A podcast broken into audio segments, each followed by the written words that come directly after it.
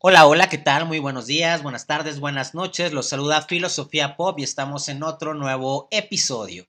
Pues bueno, ¿de qué vamos a hablar el día de hoy? El día de hoy quiero hablar como de un tema que quizá pudiera parecer un poco raro para mí que soy filósofo. Eh, quisiera hablar sobre la moda, sobre las Kardashians y sobre algo que ha estado sonando mucho en redes sociales últimamente eh, y que se denomina como Old Money Aesthetic. Eh, yo creo que, por ejemplo, si ustedes tienen TikTok, por ejemplo, supongo que les ha salido como varios videos como de qué, prefieres, ¿no? O que es un 8, pero se viste como old money, ¿no? Y entonces justamente a mí me hace o me hacía como mucho ruido este concepto, ¿no? Yo justamente lo platicaba hace varios días, eh, pues con mi novia, que le decía así como de que, oye, pero ¿qué pedo realmente es esto como del old money aesthetic? ¿A qué se refiere, no? Y justamente como que he estado leyendo algunas cositas eh, en estos días a propósito de un artículo que leí en Vogue, eh, que escribió Alba Correa, gran artículo, por cierto, y que este artículo se llama Sobre el drástico cambio del look de las Kardashians y por qué debería de preocuparnos, ¿no? Entonces, pues claro, quiero hablar acerca de esto que es el old money aesthetic, pero también quiero hablar obviamente sobre las Kardashians y sobre este cambio en la forma de vestirse que nos menciona Alba y quiero como conjugar estas dos temáticas y desde ahí pues decir varias cosas, lo que nos pueda salir, ¿no? Entonces pues quiero comenzar hablando sobre este texto, sobre el drástico cambio del look de las Kardashians y por qué debería preocuparnos ese texto que escribe Alba Correa. Eh, en este texto, eh, Alba lo que nos está mencionando es que las Kardashians están como jugando un cambio de vestimenta importante en los últimos meses, ¿no? Y que quizá esto tiene que ver o se pronuncia más desde el momento en el que Kim se separa eh, de Kanye West y también justamente de que se comiencen a generar como otras rupturas como con Travis Scott. Eh, durante mucho tiempo, eh, o bueno, digamos como que en los últimos años había sido como importante como toda esta pareja y toda esta familia que se había armado entre las Kardashians, que claro, el apellido de muchas de ellas no son Kardashians, pero pues así se les dice, así las conocemos, a partir justamente del programa de Keeping Up with the Kardashians. Pero bueno, había sido como muy importante como toda esta unión que se había dado entre ellas y ellas saliendo principalmente con güeyes que son raperos. Y desde ahí como que se había construido una suerte de imperio donde, por ejemplo, eh, Northwest parecía que ella era como una suerte de princesa y pues su mamá era, su mamá y su papá eran como reyes al interior de la cultura pop. Eh, genuinamente estaban como dominando la escena, no solamente musicalmente, sino también estéticamente, de vestimenta. Eh, funcionaron como muy bien. Pero justamente algo de lo que se ha hablado a partir de estas relaciones eh, que se entablaban y que e, es como, por ejemplo, como de alguna manera Kanye había, digamos, como que influido en la manera, en la, en la manera de vestir de Kim Kardashian y cómo desde ahí habían justamente como que impuesto una estética, pero claro, esta estética eh, de vestimenta respondía a ciertos intereses, eh, principalmente eh, de Kanye West, no tanto de, no tanto de Kim o de su familia. y pues bueno, y, que ojo, ¿no? Aquí es muy importante todo lo que sucede con Kim Kardashian y con sus hermanas. y no es un tema nuevo, es un tema ya viejo, porque la realidad es que tanto Kim como Chloe son más blancas de lo que aparentan ser y de lo que se ven en las fotografías.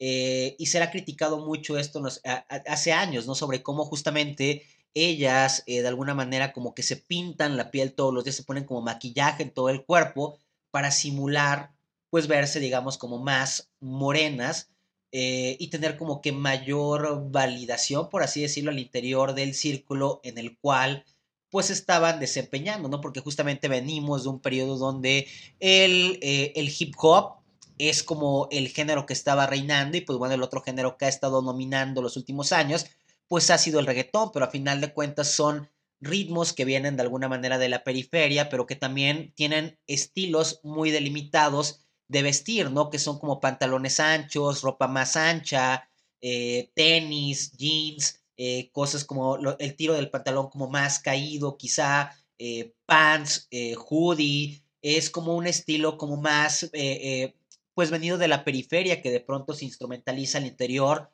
eh, no se instrumentaliza, sino que más bien comienza a ganar territorio y popularidad a razón de que estas personas comienzan a estar hasta arriba, comienzan a tener mucho dinero, comienzan a volverse como en ídolos de muchas personas y muchas personas se quieren comenzar a vestir como pues estos raperos, como estos hipoperos, como estos reggaetoneros, ¿no? Y claro, desde ahí me parece que embonaba bien todo este estilo de vestimenta que había adoptado también Kim Kardashian, Chloe, eh, Kendall Jenner, que también jugaba como con esto, y no solamente ellos, ¿no? También muchas otras eh, personas alrededor, ¿no?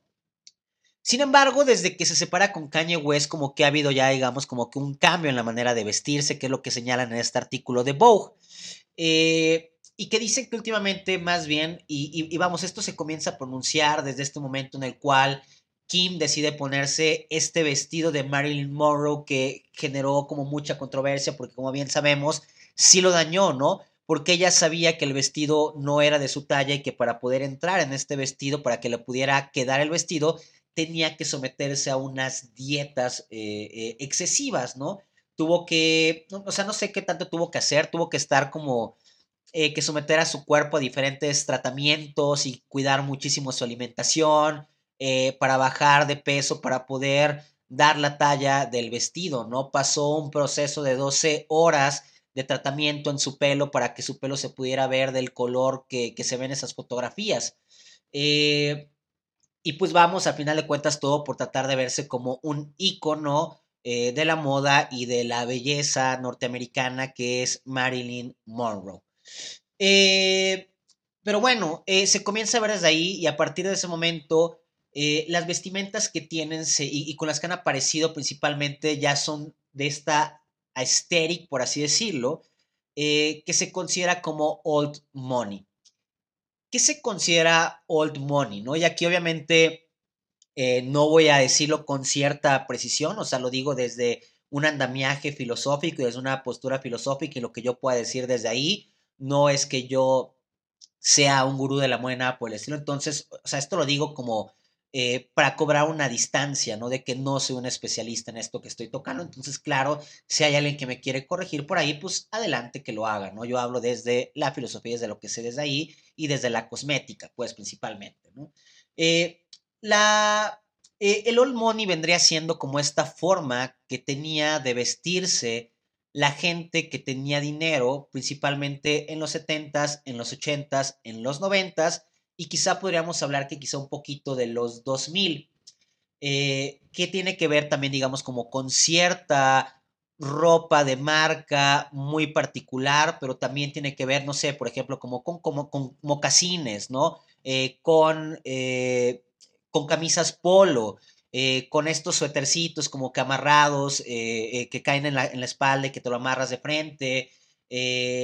En fin, todo este tipo de vestimenta que podría utilizar como la gente que tenía dinero cuando iba a navegar con su velero o a jugar tenis o a jugar golf, la joyería, el pelo largo, el pelo súper bonito, hidratado, la piel cuidada. pero vamos, es como todo un tipo de ropa que generalmente utilizaba pues gente blanca y aniderada de estas décadas, ¿no? Que estaba mencionando, ¿no? Y de alguna manera es como si todo este tipo de estética alrededor de la ropa estuviera regresando y se está poniendo de moda. Y es importante eh, mencionarlo puesto que justamente venimos de una época donde la ropa ha estado jugando y ha estado experimentando con diferentes siluetas, con diferentes colores, diferentes texturas y sobre todo con diferentes cuerpos y con diferentes tonalidades de piel. Eh, esto es algo que comienza a suceder quizá desde el 2000 eh, y quizá justamente como que el regreso de toda esta eh, old money, aesthetic, como mencionan por ahí justamente en otro artículo de Vogue, quizá justamente a lo que está intentando hacer frente, eh, o, es como a todo eso que comienza a desarrollarse a partir eh, del regreso justamente del Y2K, porque vamos, eh, ¿cómo decirlo? Pues claro que sí había colores en la manera en la que se vestía la gente, por ejemplo, en los 80 había un chingo de colores, pero estaba, estaba todavía como muy permanente esta estéril de, de, lo preppy, de cómo se viste el, el, preppy, de cómo se viste el yuppie, eh, de cómo se viste como la gente adinerada, o sea, prevalecía. En los años 2000 empieza a entrar como otro tipo de cortes, otro tipo de siluetas, de, de texturas en la ropa, y que creo que eso, a final de cuentas, eh, con el avance del tiempo va encontrando cabida o va mezclándose de alguna manera con todas estas vestimentas venidas por el hip hop eh, y desde hace unos años a la fecha también digamos como por el reggaetón.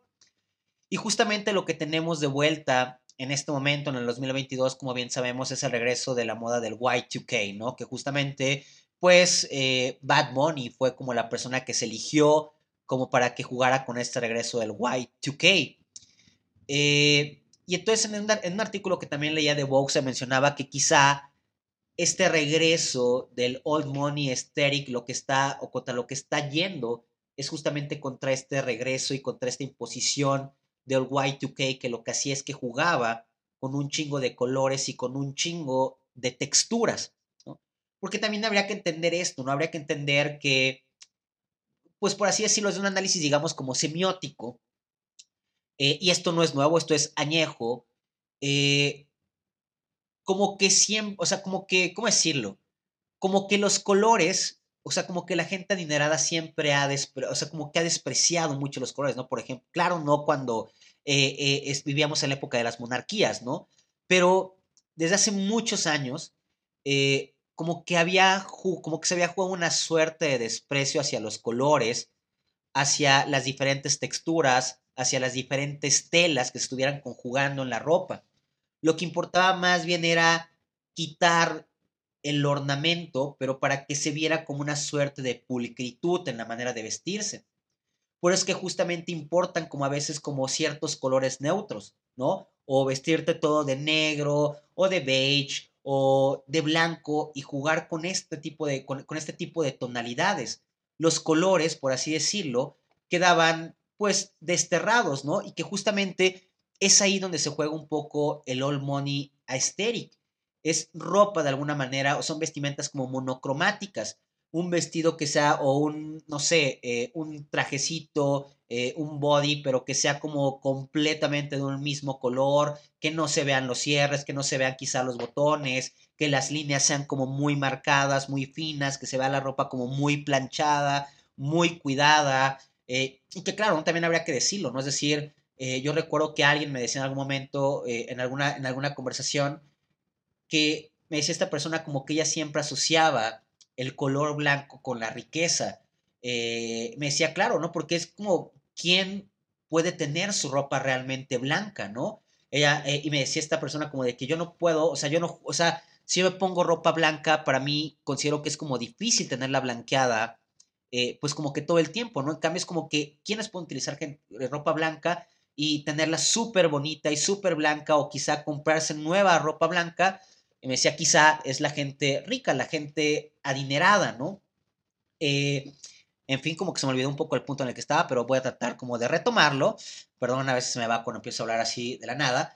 Ok, en fin, creo que justamente como el regreso al Y2K trae todavía como con mayor fuerza y mayor vitalidad como todo este tipo de estéticas con la que ya venían jugando muchos reggaetoneros, eh, muchos eh, hipoperos, pero que ojo, si esto es importante es porque al final de cuentas hay mucha gente que, de pronto tiene dinero, pero que entonces se quiere comenzar a vestir con este tipo de diseños.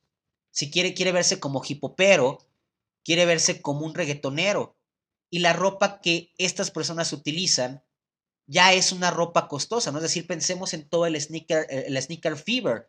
En cuánto cuestan unos tenis de, de pues no sé, eh, de Virgil hablo, ¿no? Alguna combinación que haya, alguna colaboración que haya hecho Travis Scott eh, con Nike o con eh, eh, Virgil Abloh, ¿no? O cuánto pueden costar los Red October de Kanye West. O sea, toda esta ropa, digamos, comienza a ser muy costosa y hay gente que quiere comenzar a vestirse así. Pero pues vamos, si recordamos justamente cómo el pensamiento, digamos, como de los abuelitos, de las abuelitas, eh, pues todo este tipo de ropa en realidad la ven como una mala forma de vestirse, ¿no? Eh, o sea, yo, por ejemplo, recuerdo que en algún momento cuando estaba más joven y quería utilizar como pantalones más baggy, mi abuelita pues me criticaba, ¿no? Y me decía así como que no, así pareces un cholo, así pareces como eh, vagabundo. Y claro es porque a final de cuentas hay un cierto clasismo asociado con las prendas, con la vestimenta que tú decides utilizar. Y claro que a esta eh, gente, all money people, no va del todo con estas estéticas que son las que se han estado jugando en los últimos años y que han estado, que han estado dominando la escena cultural y la moda. Eh, y entonces creo que justamente ahorita se está jugando como todo este regreso. Y lo que dice Alba en este texto de Vogue es que eso es lo que se está viendo con las Kardashians desde hace varios meses. Y entonces ella pone, por ejemplo, a Chloe, que, hace unos días eh, se hizo viral una foto suya, donde sale eh, vestida de blanco, eh, con joyería dorada, unos lentes como muy classy, el pelo largo, como sedoso, como de comercial, de, de, de shampoo costoso. Y se ve justamente como una persona adinerada de los noventas, quizá, ¿no? Es decir, claro, con los diferentes cambios propios de la época. Y entonces, eh, Alba en este, en este texto lo que dice es como que ellas están, por así decirlo, como sirviendo de representantes de cómo se viene gestando un cambio estético en la manera de vestirse que está tratando de traer ciertas siluetas tonalidades, eh, vestimenta, pelo, eh, maquillaje, joyería, de vuelta al presente. El tema es que todo esto también tiene pues una arista política que es bastante importante e interesante. Pues porque al final de cuentas, y tiene que ver con algo que dije desde hace, desde hace varios minutos atrás, y es que toda esta moda está asociada a gente blanca. Y desde hace muchos años llevamos una lucha, eh, por así decirlo, en contra de la blanquitud, en contra del privilegio. Y desde ahí también tratar de dar un mayor reconocimiento a otro tipo de identidades. Porque, ojo, también en la Old Money Aesthetic, algo que se vuelve importante es la delgadez. Eh, y justamente algo que se menciona en este texto de Vogue es que las Kardashians aparentemente se han sometido a, ciertos, a ciertas cirugías con tal de moldear sus cuerpos a esta aesthetic old money, ¿no? Por ahí dice, ¿no? Como que se han hecho como que ciertos cambios en las pompas eh, y más como para poderse ver más, más delgadas. Y claro que esto se vuelve importante, ¿no? Porque al final de cuentas terminan siendo como un icono de lo que representa o de lo que es la belleza para muchas personas. Eh, y entonces es como si estuvieran respaldando, al hacer esto es como si de alguna manera simbólicamente estuvieran respaldando la delgadez propia del old money aesthetic, ¿no? Y veníamos de verdad generando un cambio con las identidades y representaciones eh, eh, que se jugaban en la moda, en la televisión, en la publicidad, en fin, tratando de dar cabida a otras, a personas que no fueran blancas, a otros cuerpos que no fueran solamente cuerpos delgados y esbeltos, ¿no? Porque claro, y ahí es como un breve paréntesis, qué mal eh, eh, nos, hizo justamente la tradición cristiana eh, con todos estos temas de, del ayuno, ¿no? porque el ayuno tenía que ver sobre todo con un cuidado por el, tenía que ver con un cuidado por el alma. Y entonces la gente que ayunaba para cuidar su alma, para no caer en ciertas tentaciones terrenales, era gente delgada. Y me parece que desde ahí se comienza a voltear a ver como con cierto privilegio este tipo de cuerpos y esto se va quedando culturalmente eh, y se fue trabajando mucho esto, pero claro que todo esto también trajo consigo un montón de desórdenes alimenticios y de problemáticas fuertes contra las cuales se ha intentado luchar y hay sobre todo muchas mujeres que llevan luchando en contra de esto mucho tiempo y ahorita lo que se está generando es como un regreso a todo aquello, ¿no? Es como, ¿por qué querríamos regresar a, a, ese momento histórico en el que se le rendía pleitesías? Porque claro, lo decimos como bromeando hasta cierto punto al interior de la cultura pop, eh, eh, toda esta que se dice sobre, sobre Regina George. Pero ¿por qué querríamos de regreso a Georgina George en el 2022 cuando hemos dejado atrás eh, muchas de estos comportamientos los hemos marcado como tóxicos, como nocivos, y hemos intentado más bien generar un, un pensamiento, pues quizá más amable, más inclusivo, con mayores preocupaciones por el otro, por la otra, por la otra.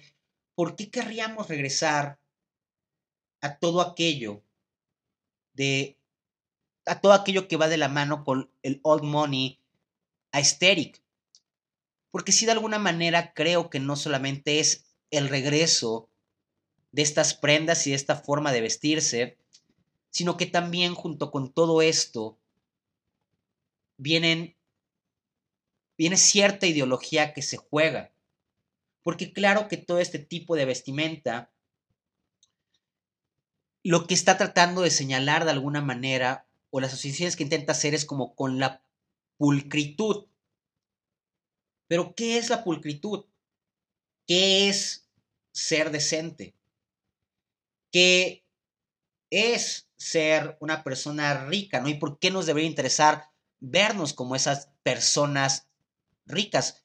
¿Cómo generaron el dinero todas estas personas ricas, ¿no? ¿Cuál es toda la historia que hay de fondo para que todas estas personas hayan podido tener tal acumulación de riqueza a lo largo de la historia? ¿Por qué eso, por qué ese estándar es lo que deberíamos de buscar en lugar de, seguir como con toda esta eh, apertura, ¿no? Entonces creo que sí, de alguna manera es como muy problemático todo esto que está, que está sucediendo, ¿no? Y que claro, también no es de extrañar que justamente ciertas marcas como esta eh, The Row de las hermanas Olsen han estado ganando terreno también, porque es una ropa que justamente se apega como a todo este tipo de estética, como decía hace rato, la silueta, la forma de los cuellos, eh, las mangas, que no se vean cierres, que claro, por supuesto, ni siquiera se vea la marca de la ropa, ¿no?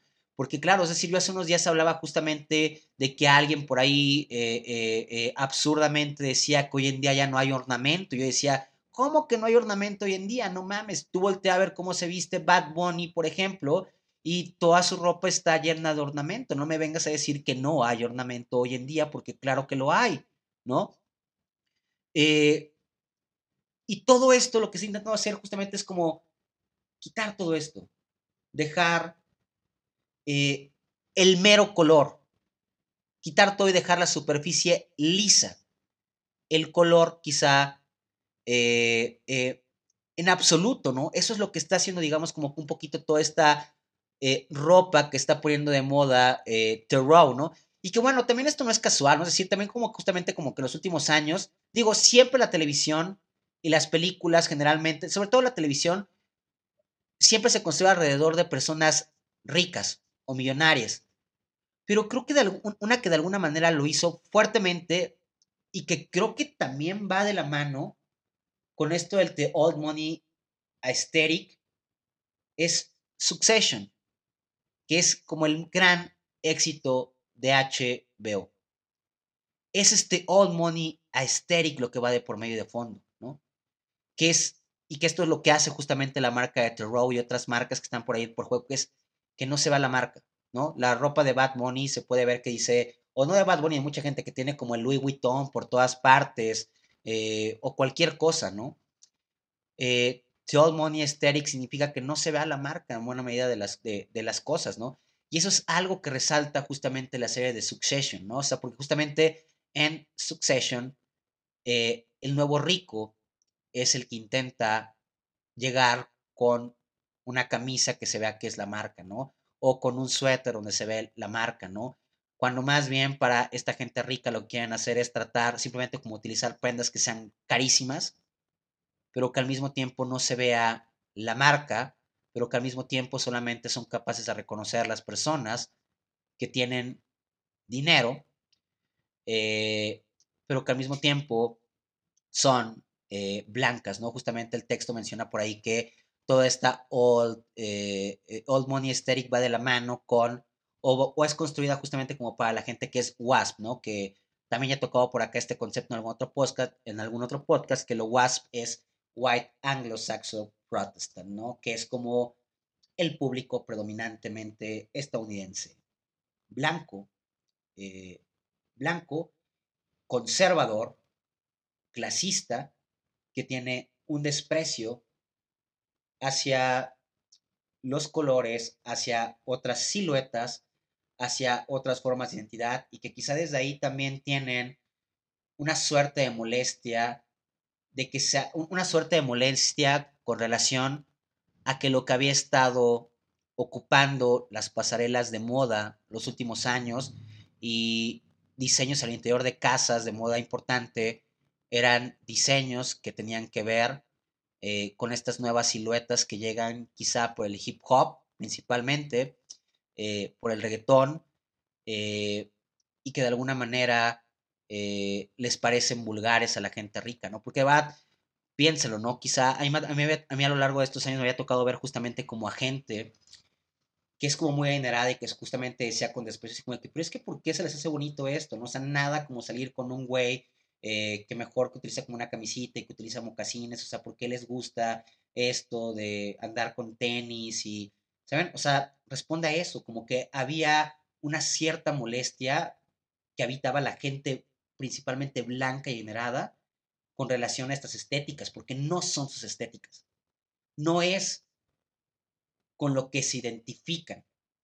Sabían, o sea, había una molestia por medio. Pero también no se me hace casual que justamente todo esto venga de la mano con cierto levantamiento de las derechas a nivel internacional, ¿no? Eh, venimos de que en Estados Unidos esté Donald Trump de presidente, pero eh, la derecha eh, siga con mucha vitalidad, no solamente ahí, sino alrededor del mundo. Y toda esta gente de derecha, eh, casualmente, suele ser extremadamente blanca, ¿no? Blanca como vampiro de Twilight. entonces creo que de alguna manera sí es como, o sea, no simplemente es moda, ¿no? Y con esto, y para ir, y para ir cerrando, recuerdo justamente como The Devil Wears Prada, ¿no? Eh, donde cuando de pronto, no me acuerdo cuál es el personaje de ella, cómo se llama su personaje, pero que no, como que no embona y no sabe cómo, no sabe por qué la moda sería importante, ¿no? Y de pronto este otro güey, el peloncito, de pronto como que agarra un suéter y le dice, mira este suéter y el color, y le empieza a explicar, ¿no? Le dice, güey, o sea, como diciéndole, la moda no es solamente algo tan superficial, ¿no? Es decir, claro que nos puede parecer superficial porque, en fin de cuentas, es cosmética, es apariencia. Pero eh, también es ideología. Eh, muchos de los elementos que nos rodean tienen una carga ideológica importante. Y lo que digo es que quizá habría que tener cuidado con toda, con todo este faneo que hay alrededor de el old money aesthetic, porque no solamente es que vengan de regreso ciertas estéticas con relación a la ropa, sino que quizá eso también trae consigo formas de pensamiento que hemos estado dejando atrás en los últimos años, y esto sería un retroceso histórico en muchos sentidos. Pero pues bueno, eh, hasta aquí la dejamos. Eh, y pues bueno, más bien espero leer por ahí, por algún otro lugar, sus comentarios con relación a este episodio. Quería que durara menos, pero nunca lo logro. Pero bueno, en fin, espero que les haya gustado, espero que les sea de utilidad, eh, que les haga pensar algunas cositas. Y pues bueno, me despido de ustedes. Que tengan bonita mañana, bonita tarde, bonita noche. Se despide de ustedes. Fer Bustos, Filosofía Pop. Estamos in touch.